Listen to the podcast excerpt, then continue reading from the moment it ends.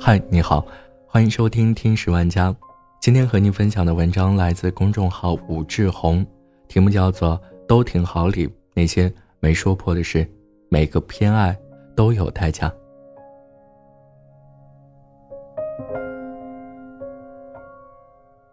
热播剧都挺好，最近频频上了热搜。这部豆瓣八点五分的剧，用苏家一个小家庭的生活，揭露了中国式家庭。一个隐蔽的潜规则：亲子之爱可能只是一场秘而不宣的交易。在这三十多年来，苏家母亲在家中独揽大权，分配着家中的爱和资源，精打细算。家里一共四间房，苏母一间留给自己住，一间卖了供大儿子去留学，两间卖了供二儿子找工作、买房、结婚。因为大哥留学，小妹的房间被卖。只能和爸妈挤着睡。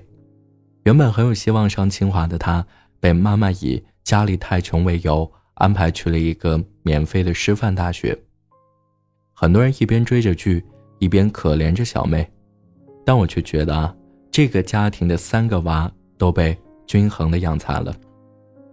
在苏木突然离世之后不到一个月，这个家庭宛如褪去了保护层，里面的毛病被一层一层的剖开。大儿子爱面子，瞎承诺，搞得险些离婚；二儿子啃老，几乎吸光了父母的退休金；小妹情感淡漠，完全没有亲密关系。这些毛病的源头不仅仅是重男轻女那么简单，更准确的说，问题的根源是在苏母眼中，每个孩子的功能不同，因此产生的对待方式自然不同，导致的结果也不同。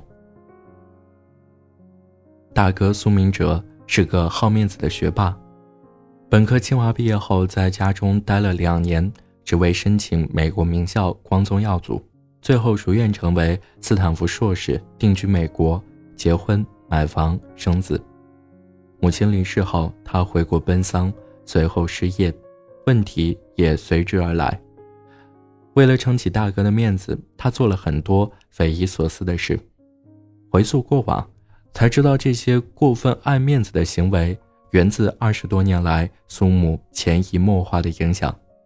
苏母出生在重男轻女的家庭，尽管非常能干，也从未获得过父母的认可和赞赏。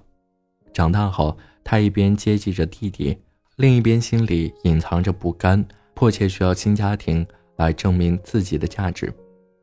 可不巧，她的丈夫是一个小小的图书管理员。没钱没能力，在家里不敢吱声，在单位常常被同事瞧不起，因此她只能把自己的梦想寄托在下一代上面。大儿子从出生开始就承载了他最重要的梦想，他对大儿子的期待是功成名就，替代他那无能的丈夫，让他在邻居和亲戚面前抬起头来。为此，他拼尽全力。在得知每年十五万的留学费用后，他为了面子不惜卖掉房子也要供他上学。苏明哲认同了这个期望，享受着一切资源，并最后成功的证明了自己。在庆功的酒桌上，妈妈的兄弟姐妹都来祝贺，满脸敬佩。妈妈坐在席上，很是得意，如愿翻身。在妈妈心中，苏明哲的功能是给家里挣面子。这二十年来的养育，苏明哲也把他当做了是自己最重要的价值。剧中有一次，妹妹去了美国，偶然得知他失业，多聊了几句，他马上恼羞成怒，指责妹妹来看他笑话。这背后隐藏着一个潜台词：我是给家里挑大梁和长脸，这是我最重要的价值，绝不能被否定。功能性养育把他变成了。只有某种功能的人。同样的悲剧也发生在老二苏明成身上，他满足的是妈妈被关注的需要。在原生家庭中，苏母作为女性被忽视是家常便饭。来到了新的家庭后，丈夫木讷，两人没有感情。她孤独地撑起家庭，全心投入，希望能被看到和感恩。老二苏明成知道在长面子上自己争不过大哥，于是敏锐地捕捉到这个情感上的需求。他察言观色，发现了母亲在家庭中的主导地位，非常依赖与讨好，不断地传递各种爱的信息。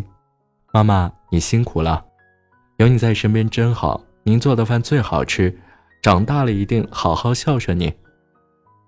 这让苏母感受到了被需要、被认可、被关注。老二因此获得了更多的宠爱。大儿媳妇生孩子时，苏母不愿意暂时去帮忙。只想留在国内给二儿媳妇做她最喜欢的抹茶酸奶，但这份爱也困住了二儿子。这些年来，妈妈享受着他的爱和需要，也要求他天天陪伴着，剥夺了他在个人事业上的精力。他没有锻炼和施展能力的机会，越来越无能，在兄妹中抬不起头来。更重要的是，在这二十年来，他把情感输出。作为自己最重要的价值，而小女儿苏明玉更是不容易。当她来到这个家庭的时候，很难找到合适的竞争手段。尽管她学习很厉害、很懂事，但这种功能大哥已经实现了。加上传统的重男轻女的影响，苏明玉从开始就输在了起跑线上。对于苏母而言，她没什么功能，只要乖乖的。不费钱不费事就好。其中第一集有个细节很说明问题：一家人坐在一起吃饭，母亲分别给老大、老二夹了鸡腿，根本无视老三苏明玉。这两根鸡腿的名字分别叫面子功能和情感功能。而父亲默默地看到了这一幕，夹了根鸡腿准备给女儿，却被苏明玉果断拒绝。这根鸡腿也有个名字，叫被忽视的怜悯。而在明玉拒绝接受那根怜悯鸡腿的那一刻，坚强诞生了。当一个孩子不再满足父母的需要，自己的需要又不断被打压，为了生存，他只能收回需求，压抑不满，变得独立，逃离这个没有立足之地的家。正如同学问苏明玉要考哪个学校，他毫不犹豫地回答：清华，因为离家远。最后，明玉命运的转折点发生在一场与妈妈最激烈的争吵以后。她离家出走，少了父母的保护，她变得更加强大、有魄力，事业节节高升，成了大公司的总经理，业界雷厉风行的销售大人物。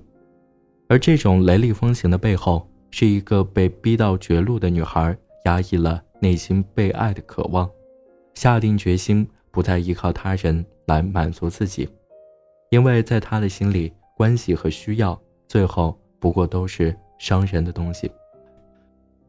有的父母小时候受太多管教，长大后把自由的愿望寄托在下一代身上，忽略了基本的规矩建立，最后孩子在上学后适应不良。有的父母从小被忽视，有了孩子后过分关心、过分照顾和过分打扰。其实是想借孩子的人生来弥补自己童年的遗憾，但却也剥夺了孩子的独立和主见。如果没有察觉到问题，这些上一代的伤痛又会轮回到新一代中。所有的心理学都在告诉我们一个真相：只有自己人格独立，才能养育人格健康的孩子。因此，明确自己的功能性需要的来源至关重要。了解的越多，对孩子的需求就越少，对他捆绑就越低，孩子就越可能很好和你分离，面对他自己的人生。世界上没有谁有义务无条件的满足你的功能需要，更别说是一个鲜活的新生命。现在这部剧还在播，比起狗血的剧情，让人摸不着头脑的大和解，我更希望每个主人公能在矛盾和困境中。慢慢看到自己的缺失，找到自己的人生。好了，这就是今天的节目。如果你对这篇文章有什么想法的话，欢迎在评论区和我分享。感谢你的收听，我们下期再见。